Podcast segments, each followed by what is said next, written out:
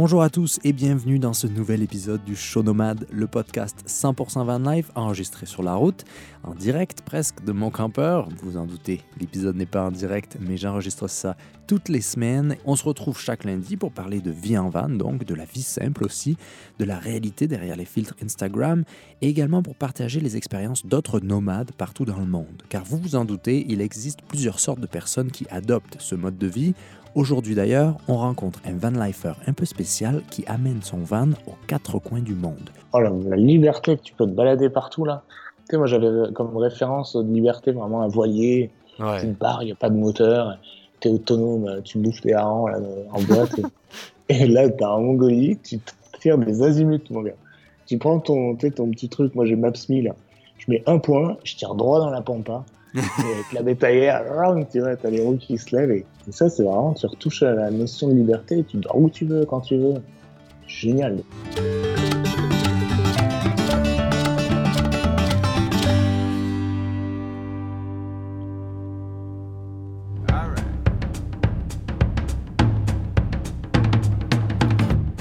Commencer le podcast cette semaine, je suis très heureux de vous présenter le show nomade en partenariat avec le site Créateur Nomade qui vous propose une formation pour préparer l'aménagement de votre véhicule ou de votre tiny house. Vous me connaissez quand je fais la promotion de quelque chose dans ce podcast, c'est seulement parce que je, le produit a de la valeur à mes yeux et je dois vous dire que cette formation en ligne pourrait vraiment vous intéresser si vous faites partie de, de ces gens qui aimeraient convertir par eux-mêmes leur véhicule pour voyager ou vivre dedans, mais que vous ne savez pas par où commencer. Ce programme, c'est une initiative des filles de Voyage en roue libre qui ont partagé leur expérience dans ce podcast d'ailleurs il y a quelques semaines, vous vous souvenez. Elles sont designers graphiques de métier et elles ont créé une excellente plateforme pour ceux qui aimeraient apprendre à planifier toutes les étapes de la conversion de leur van, bus, camion ou même tiny house. Aménager son véhicule, c'est une tonne de défis. Chaque centimètre compte. Ça nous est tous arrivé en tant qu'apprenti van lifer, réaliser après avoir commencé la conversion de son véhicule que tel ou tel aménagement ne correspondait pas à nos besoins.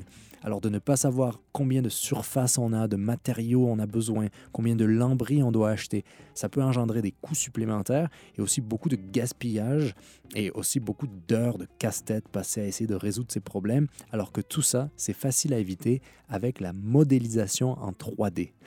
Quand j'entends ça, moi aussi, ma première impression, c'est que ça doit être compliqué. Mais en fait, cette formation d'aménagement, elle donne en quelques heures et pas à pas les bases d'un logiciel gratuit qui s'appelle SketchUp pour euh, apprendre simplement à modéliser en 3D sans se perdre dans des détails techniques. La formation, vous pouvez la retrouver en lien dans la description. C'est avec ça que Clémence et Muriel, elles sont en train de, de convertir elles-mêmes leur bus aménagé et grâce à la modélisation, elles ont pu créer plus de 17 versions différentes de leur projet, sans perdre un centime ni gaspiller des heures précieuses à résoudre euh, plein de problèmes, parce que ça, ça ce serait mon genre. Par exemple, grâce à leur modélisation, leur fournisseur d'isolant a pu calculer les quantités automatiquement en deux clics, pareil pour faire approuver leur aménagement pour immatriculer le véhicule en véhicule de loisir. Donc si ça vous intéresse, il y a toute une formation constituée de 8 modules pour vous aider pas à pas dans la conception de votre véhicule aménagé. Et avec le programme, vous avez aussi la possibilité de télécharger les fichiers sources et également d'organiser une consultation privée par Skype avec les professionnels Clémence et Muriel. Donc le lien pour apprendre à modéliser l'aménagement de son van est en description. Cliquez là-dessus et jetez-y un œil quand vous pouvez parce que ça vaut vraiment la peine. Merci à Voyage en roue libre pour avoir présenté ce podcast. C'est parti.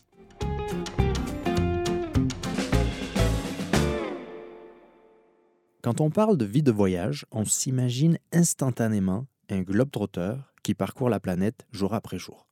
Quand j'ai commencé à partager mes aventures, quand j'ai publié mon livre Ma vie en van, c'est la catégorie dans laquelle on m'a mis dès le début et encore aujourd'hui.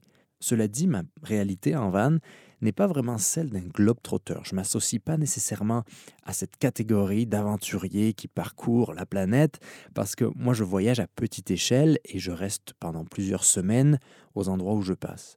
Mais j'ai toujours été fasciné par ceux qui amènent leurs fourgons, leurs vannes, leurs campeurs partout autour du monde. Déjà, la partie logistique, se trimballer avec un fourgon aménagé en Mongolie ou au Chili, c'est pas vraiment la même chose que enregistrer des bagages à l'aéroport, mais aussi la partie voyage en tant que tel, qui est eh bien d'aller dans des endroits tellement lointains et parfois qui peuvent faire peur. C'est pour ça qu'aujourd'hui, dans notre podcast, je suis super heureux d'avoir avec moi Samuel ou Sam, qui a commencé son tour du monde en van il y a quelques temps maintenant. Et ce que j'aime quand il raconte son histoire, c'est la manière dont il rend ça presque normal, malgré les nombreux défis que sa réalité, à lui, lui impose. En effet, Samuel n'est pas un van lifer comme les autres, mais à la fois en y repensant, oui, c'est un van lifer comme les autres, à part qu'il aime vraiment ça, découvrir le monde entier, aller à fond la caisse à travers plein de nouvelles contrées, et aussi, par la même occasion, montrer que même quand on est tétraplégique, on peut être en mouvement. Salut Samuel, comment vas-tu? Eh ben, salut Florian, impeccable, merci de m'accueillir aussi sur, ton, sur tes nouveaux podcasts là, donc ça fait plaisir, merci. Hein. Ben ouais, ben, donc tu es van lifer et tu fais partie de ceux qui amènent leur fourgon aux quatre coins du globe. Ça fait combien de temps que tu en van et que, que tu es sur les routes? Ouais, Ça doit faire euh, peut-être six ans maintenant. Vu que ça fait euh, une douzaine d'années que j'ai eu mon accident et j'ai commencé par un petit van, euh, me balader en Europe pour, pour tester aussi l'autonomie et la faisabilité du, du, du, format, de un peu van life comme tu dis. Et après, je suis parti sur un plus gros véhicule et là, j'ai commencé à aller plus loin. Et euh, j'ai commencé par, euh, par l'Amérique du Nord et le Canada. Je suis allé te faire un coucou. Mais je t'ai pas rencontré encore. Et, et, ton périple, là, ça a été un peu dérangé par les événements des mois derniers, j'imagine. Donc, comment ça s'est passé pour toi? Je crois que tu étais en Amérique du Sud quand tout est arrivé. J'étais dans le sud du Chili, voilà. Je venais de. J'étais en train de remonter la Patagonie. Et puis, on s'était donné euh, quasiment deux mois au Chili. Ça faisait quatre mois qu'on était parti en partant de l'Uruguay on a descendu l'Argentine, on a fait une petit, petite balade en Antarctique et on était en train de remonter la Patagonie chilienne, donc c'était vraiment fou. Et euh, donc sur le début, bah, on s'est confiné nous dans le, dans le van et euh, puis on a attendu un petit peu de voir comment évoluer les, événements et avoir des informations. En fait, on était en train de à la pêche aux infos et euh, quand on a su que le dernier vol il était le 26 mars, et ben c'était un peu voilà, c'est un choix sans être un choix parce que nous rester en van en fait, le format il marche quand euh, moi je peux euh, conduire, faire des kilomètres et, et que l'autre il, euh, il, compense tout le reste. Donc, essayer de me, faire démarrer le matin, me lever, m'aider à me doucher, à m'habiller et faire tout le reste aussi, la maintenance du van. Donc, ça, ça marche comme format, c'est à peu près équilibré. Mais quand on est sur place et qu'on ne bouge pas, en fait, l'autre il, il, a une trop grosse charge, quoi, c'est plus équilibré. Et, il en prend trop dans la gueule. Quoi, Et tu, tu, tu dis en, donc tu voyageais avec la même personne depuis tout ce temps ou ça a changé? Donc j'ai commencé avec des infirmiers infirmières que j'ai recrutés un peu à droite à gauche. Et euh, au tout début, c'était voilà, avec des stagiaires. J'ai posé des annonces dans les écoles d'infirmiers infirmières. Et je commençais comme ça avec des stagiaires première année. Donc c'était des fois ça marchait, des fois c'était un peu foireux. Et voilà, sur deux jours, trois jours, quatre jours, une semaine. Et, après, on est parti six mois euh, en Amérique du, du Nord, au Canada, États-Unis. Et je suis parti avec trois personnes euh, qui étaient diplômées, infirmiers, infirmières, qui se sont relayées tous les deux mois.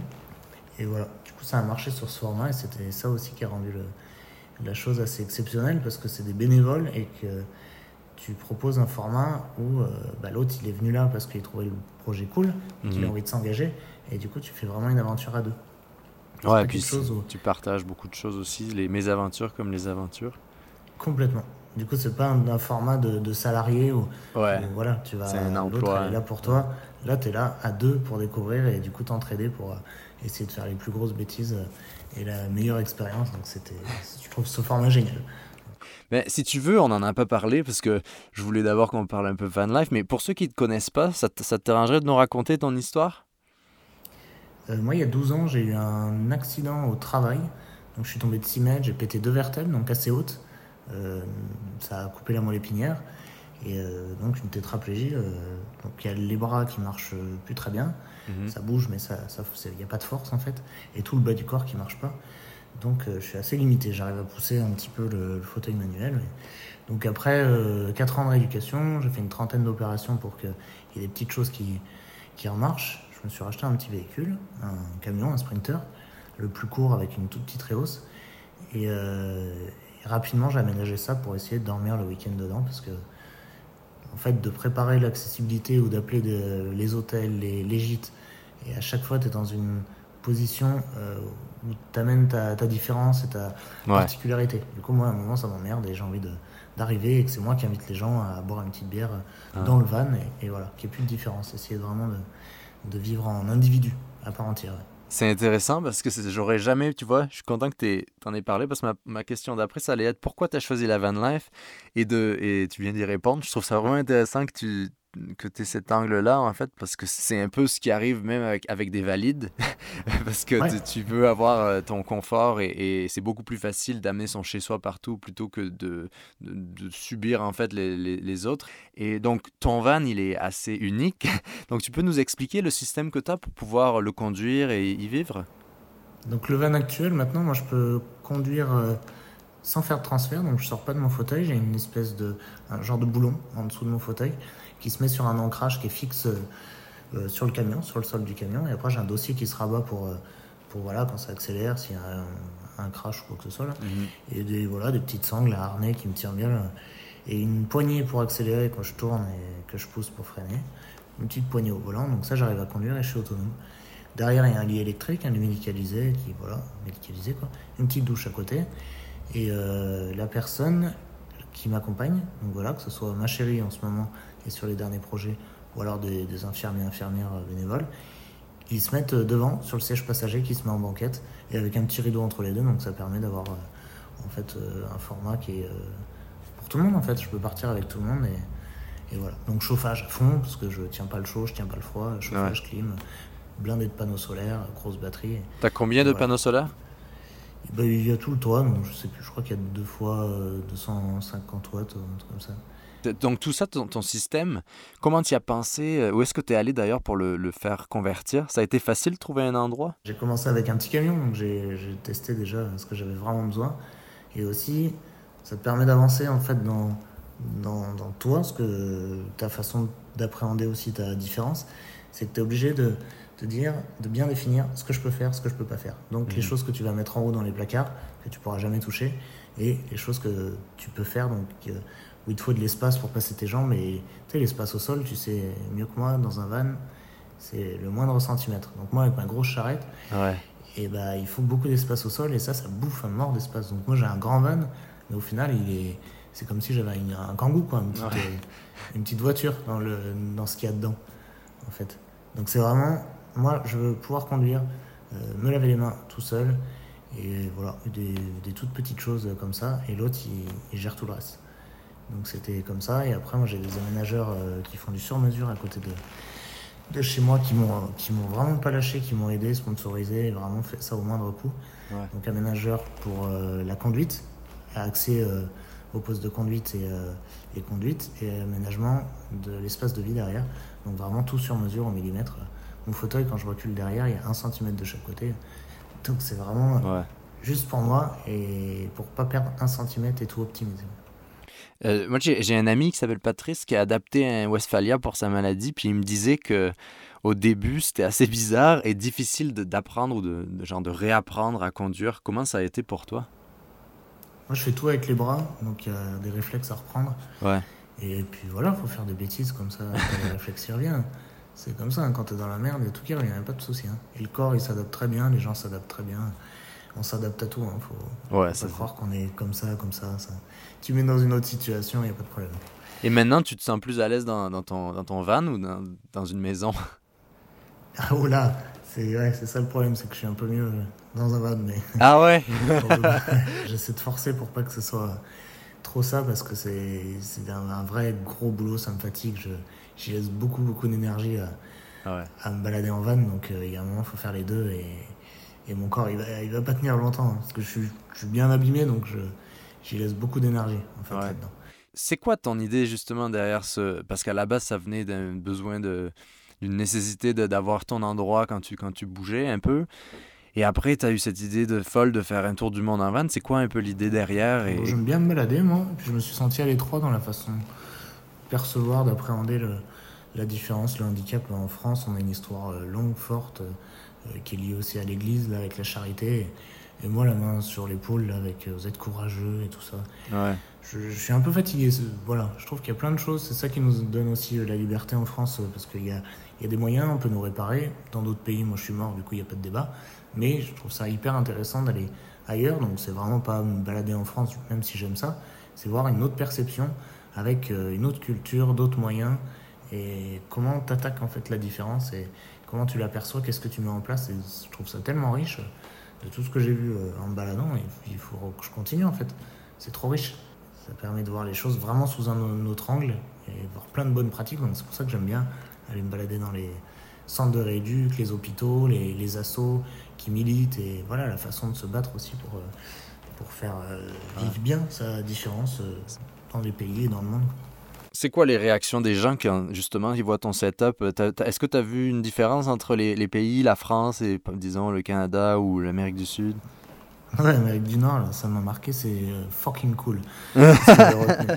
quand il voit ça, il doit sortir avec ta mobilette électrique, il dit putain, le mec, euh, il est venu jusque-là, nous voir, se balader, découvrir notre pays, et tu vois, ce, ce respect qu'il y a de se bouger le cul pour les choses que t'aimes c'était ça faisait du bien aussi ouais peu importe comment t'es en fait ouais ouais, ouais ils sont toi ils sont top après je je suis pas resté assez longtemps et je connais pas très bien pas assez quoi mais c'est vrai qu'à force de qu'on te mette des grosses boîtes en France euh, et tu l'as eu comment et t'es privilégié et tout ça alors que les gens savent pas comment tu t'es battu pour avoir le moindre centime avec des sponsors des partenaires de partout en grattant pendant deux ans. Mais ils voient que le, le, le final. La finalité. Et voilà. ça, des, fois, des fois, c'est dur. J'arrive à, à faire la mécanique dans ma tête pour tolérer tout ça et prendre du recul. Mais quand tu arrives là-bas et que les gens ils respectent ça et qu'il y a un échange direct, ça fait du bien. C'est vraiment cool. Tu as deux individus qui, qui se disent euh, Ouais, chouette mec, tu t'es bougé, bah, vas-y, paye ta bière et c'est parti. ça, fait, ça fait beaucoup de bien. Avant de poursuivre notre conversation avec Sam, c'est l'heure des nouvelles nomades.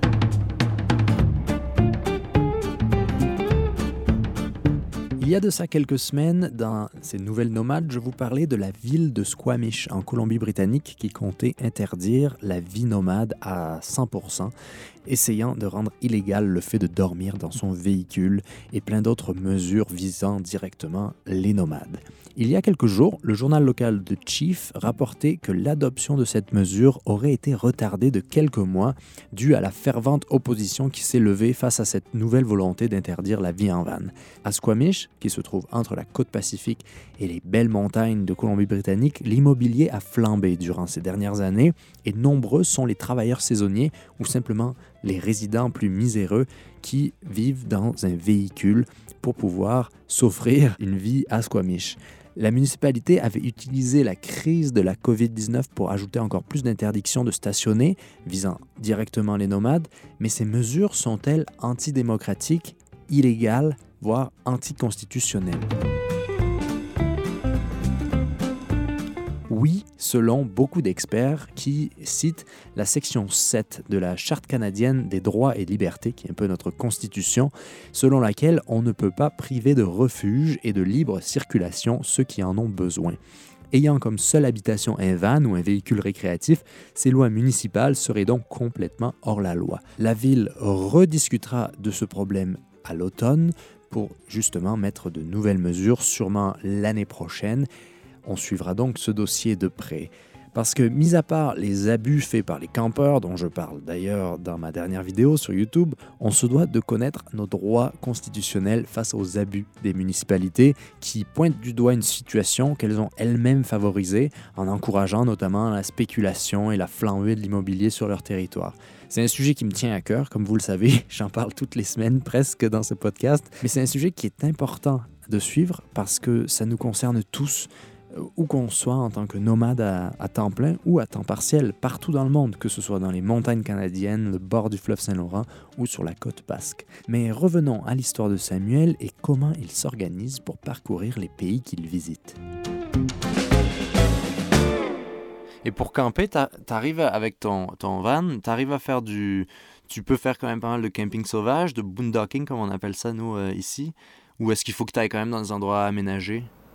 Moi non, je fais tout. Euh, Parce que tu es tout indépendant en fait, toi, avec ton. ouais, j'ai mis beaucoup de batteries, beaucoup de flotte. Et euh, voilà, avant, vu que j'avais pas trop de douche dans le petit, je mm. larguais la flotte dehors avec des petits savons bio et tout ça. Là, j'essaie d'avoir une petite réserve euh, d'eau sale, histoire de pas larguer ça de partout. Et puis je le largue quand il y a des, des petites égouts, des toilettes sèches, donc je suis tranquille. Et, et voilà, comme ça, tu es vraiment autonome. Et puis tu remets un petit coup de, de flotte de temps en temps, un gros réservoir de gasoil et voilà, des panneaux solaires, il y a 450 euh, ampères de batterie, donc tu, Ouais, t'es bien. Voilà. Ouais, Et- euh, j'ai besoin de rien, quoi. Et tu dois avoir l'expérience maintenant d'amener ton fourgon euh, sur différents continents. Est-ce que c'est c'est facile ou non? Parce que là, est-ce qu'il est toujours en Amérique du Sud, ton fourgon? Ouais, je suis au, au camping de l'ambassade. Ah. Voilà. Donc, Je suis dans le parking et voilà. Donc ça attend, c'est comme ça. Et on va voir comment, comment ça s'ouvre, mais pour le moment, il est là-bas. ouais. Et c'est pas. Bah, je sais pas, moi, j'ai pas eu de difficulté jusque-là. Donc, euh, tu vois, quand t'as pas eu de problème, tu te dis, bon, bah, c'est facile, mais je suis Ouais. pas sûr que ce soit si facile parce que il doit y avoir plein de petits problèmes qui arrivent que moi, j'ai pas eu. Mais moi, j'en ai pas eu. Surtout dans le timing, je pense, dans le délai. Parfois, ça peut prendre peut-être plus de temps. Euh, ouais, j'ai eu du, du cul à chaque fois en fait. C'est parti.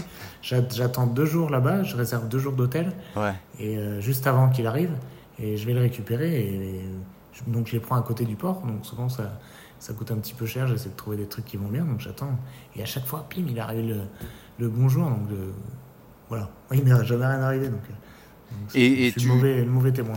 Et, et tu prépares tout ça euh, tout seul parce que ça, ça doit demander une certaine organisation, à, à part une fois que tu es sur le, sur le terrain, ben après là c'est euh, à vogue euh, l'horizon. Mais comment tu as réussi à tout mettre en place à chaque fois pour, pour faire de ton rêve une réalité? Bah, moi j'y suis vraiment parce que moi du coup j'ai du, j'ai du temps, donc je fais moins les choses avec mes mains. Bah, bah, je fais les choses euh, la tête dans, les, dans l'ordi et puis euh, Ouais. des séries de mails et puis après j'ai euh, quelqu'un qui m'aide aussi pour euh, trouver les, les partenaires et trouver le réseau aussi des, des choses pertinentes à, à aller découvrir là-bas et pour les gros trucs en fait. Ouais. Les gros ouais. trucs un peu solides, j'ai du monde derrière qui, euh, qui m'aide, une attachée de presse qui, qui me fait tout le réseau. Et après, tout- toutes les petites choses bah, qui, qui relèvent du van, de l'autonomie de l'aménagement et tout ça, moi je gère ma, ma petite vie là-dessus. Et après, une fois qu'on est sur place, forcément, l'autre il prend le relais à, à fond quoi. Et donc, tu as une, t'as une liste. C'est quoi, les, quoi les projets qui, qui te restent à accomplir dans ta checklist en termes de. Il y a des, des endroits vraiment que c'est, c'est la priorité. Une fois qu'on pourra retourner, je sais pas si on pourra, c'est difficile à parler dans le, dans le vent, mais euh, pour le reste de l'année, disons, c'est quoi tes plans? Et bah là, je suis là, j'essaie de continuer à structurer aussi mes, mes petits projets, mon quotidien ici, parce qu'on n'a pas de date euh, pour repartir, donc il faut faire des choses. Et je, moi, je tiens pas trop en place, donc il faut que je fasse des choses. Et quand on était parti là-bas, c'était pour un an. Waouh Donc là, on a fait quatre mois. Donc euh, l'idée, c'était quand même de, de finir euh, ce tour. Voilà. Peut-être plus court, on verra, parce qu'on voulait traverser l'Amazonie, faire deux, trois bêtises, et c'est lié à des saisons, donc tout était assez calé Mhm. euh, pour les, pour les saisons, pour pas se faire avoir. Et voilà, on va revoir et on attend comme tout le monde. Voilà, il n'y a pas trop de portes de sortie là pour le moment. Donc, tu as fait, la- fait l'Amérique du Nord, l'Amérique du Sud en partie. Et entre deux, on allait se balader euh, euh, par le haut, là, par la Russie. On a fait tous les, tous les pays d'Europe, là. Et voilà, par la Russie, Mongolie, la Chine, euh, Kirghiz, Ouzbek, euh, Kazakhstan. Ah, t'as fait ça aussi, je savais pas. J'aime ça comment tu dis ça très calmement. Ok, ok, t'as fait, fait toute la partie Asie euh, centrale. Ouais, un peu plus rapide et ouais. Ok. Et génial. La, ah, la Mongolie, là, truc de fou quand même. Ah ouais. Les paysages ou comment C'est quoi que Oh, t'as la, aimé la liberté que tu peux te balader partout là. Tu sais, moi j'avais comme référence de liberté vraiment un voilier. Tu Ouais. te barres, il n'y a pas de moteur. Tu es autonome, tu bouffes des harengs là dans dans la boîte. et, et là, tu en Mongolie, tu tires des azimuts, mon gars. Tu prends ton, ton petit truc, moi j'ai Maps.me là. Je mets un point, je tire droit dans la pampa. et avec la bétaillère, tu vois, t'as les roues qui se lèvent et, et tu y arrives en fait. et ça marche. Tu peux tirer vraiment des azimuts, c'est fou quoi. Et sur 100 bornes, euh, tu vois personne pendant 4-5 heures. T'as une pauvre yourte et après tu continues, c'est fou. Et ça, c'est vraiment, tu retouches à la notion de liberté, tu dors où tu veux, quand tu veux. C'est génial, les gens sont trop gentils. Ouais.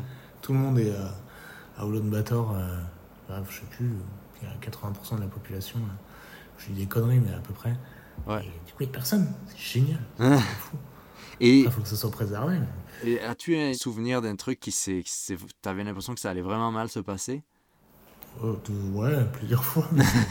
bah, c'est toujours un peu sport, hein, parce que c'est. Euh, je suis quand même euh, limité, quoi. Et le camion, euh, c'est. Il y a marqué 4x4, mais c'est un peu un tracteur tondeuse, donc. Ouais, ouais, qu'il est, il est long, il est lourd. Et puis moi, j'aime bien quand ça, quand ça y va. Et en fait, à chaque fois, je me dis, putain, ça marche pas, en fait, quoi. Et quand tu peux pas aller en marche arrière, et que tu es sur les petites routes, qu'il y a un peu le ravin sur les côtés, quand ça glisse, quand il y a de la Mhm. boue, quand tu es tout seul planté, et que bah, toi, tu sors pas de là Ouais. le camion, t'es tout seul, qu'il y a cagnard. Et tu moi, la santé, c'est le chaud, le froid, euh, l'autonomie, je suis vite niqué quoi. Donc euh, quand t'es coincé, bah, t'es- ça part vite en sucette en fait. Pas, tu pars pas avec ton, avec ton slip et ton couteau aller chercher de l'aide. C'est l'autre qui part. Donc voilà, et pas mal de fois on s'est planté. Ouais, D'où l'idée d'avoir cette relation avec la personne avec qui tu pars. ouais. Ouais, voilà, grosse confiance et engagement euh, tous les deux. Donc les, les gens qui viennent avec moi, c'est des, des tigres. Ils arrivent tout le temps à me sortir, donc c'est. Mais voilà, c'est comme ça qu'on s'amuse. Cool. Bon, ben, si on veut te suivre, Sam, le mieux c'est sur Instagram. Sam fait rouler. S-A-M fait rouler, c'est ça? C'est euh, ma vie en van. je crois. Ah ouais, oui, il y a aussi ça me fait rouler que ça. On devrait faire un échange pour, euh, pendant trois jours pour voir si les gens réalisent. Mais ouais, là-dessus, ça marche. Ouais. Et t'as un livre, c'est ça, si j'ai bien compris? Ouais, on a écrit ça euh, en... eh ben, en revenant de, de Chine. Donc, au, au retour, on a pris un peu le temps pour, euh, pour faire ça. Donc voilà, avant ce bordel. En ce moment, c'est un peu calme, donc Ouais, je ça. communique pas pour euh, communiquer, donc il se passe euh, pas grand-chose et je fais ma vie euh, à moi, en perso, en privé. Ouais, ben c'est ça qui, ça qui compte aussi parce que j'imagine d'être exposé comme ça, est-ce que ça a changé un peu ta vie de, de- Parce que tu peux t'exprimer, donc c'est tout, tout le monde a besoin d'une plateforme, donc c'est quand même bien. Donc c'est quoi que tu t'en retires quand même de cette euh, de la documentation de ton aventure? Bah, qu'il faut continuer et c'est super intéressant qu'il y a vraiment des messages forts à faire passer. Après, il faut bien se rappeler que tout le monde s'en branle de ma gueule et qu'il faut vraiment avoir son message, le structurer. Et une fois que tu as des tribunes, il faut s'en servir et les structurer pour passer les, messages clés et être, au taquet quand euh, quand il y a la lumière parce que il faut pas se perdre là-dedans. C'est c'est dangereux. Il y a des gros messages à passer. Il y a beaucoup de choses qui doivent avancer aussi sur le sur le handicap. On en est quand même pas mal loin là. Donc, euh, Comme voilà. tu veux nous en parler un peu? Et ben, je pense qu'il y y a des choses vraiment sur l'autonomie et la, moi, c'est, la, la vision du handicap euh, qu'on peut avoir, euh, qui est quand même assez dure euh, chez nous, et, euh, et qui, qui est vraiment liée, comme je te disais, à l'église, à la charité, et, et c'est dur, il faut vraiment que ça avance, il y a, il y a du boulot à faire, donc ça passe aussi beaucoup par les, par les symboliques, et voilà, moi je suis Mm. plus dans le secteur aventure, envoyer des, des petites images un peu classe de nature et de, Montrer que c'est pas bon statique ta condition non, non, plus. voilà. Ouais. Et du tétra à des endroits où, ça peut pas aller, quoi. Tu vois, en Antarctique, euh, je trouve ça symbolique et le cerveau, il est obligé euh, de concevoir les choses différemment. Quand tu as un tétra en fauteuil en Antarctique, il y a un moment, tu dis merde, euh, attends, ça, je pensais pas que c'était possible. Donc, tu es obligé de réfléchir par toi-même. Au lieu de faire du blabla, de la philosophie euh, et d'en faire des caisses, tu vois. Et bah là, tu fais une image et il n'y a, y a plus de débat. Voilà. Ouais. Et ça, je, ça j'adore parce que je trouve que c'est une vraie grosse fonction. Et moi, je suis capable de- d'assumer cette, cette partie. Le reste, je suis pas très bon. Mais voilà, chacun son domaine. Oui, c'est ça. Tu peux pas non plus euh, changer les choses, enfin, agir comme le changement de, de tous les côtés, mais c'est vrai que c'est c'est une super Il y a bonne. plein de gens qui le font mieux que moi. Et voilà. Moi, je fais ça aujourd'hui. euh, aujourd'hui, c'est pertinent. Demain, quand il y aura quelqu'un qui le fera mieux que moi, ce sera parfait. et je lui passerai le flambeau, ça m'arrange. Mais écoute Sam, euh, continue, euh, continue comme ça. Quand on, je peux, on va continuer à te suivre puis à voir euh, toutes les choses que tu fais parce que ben, ce que tu dis, euh, ça résonne en moi parce que moi, je, tout à- je peux te dire que ça a marché avec moi. Quand je vois ce que tu fais, je trouve ça super inspirant, mais pas que. On se dit euh, peut-être un jour en chair et en os qu'on se verra. Ah bah, j'espère. J'espère. Merci beaucoup en tout cas. Ouais, ben, pas de problème et bonne, bonne continuation. Puis ouais, bon, bon van. Yes. À très bientôt. Bye. Salut Sam, ciao. Ciao.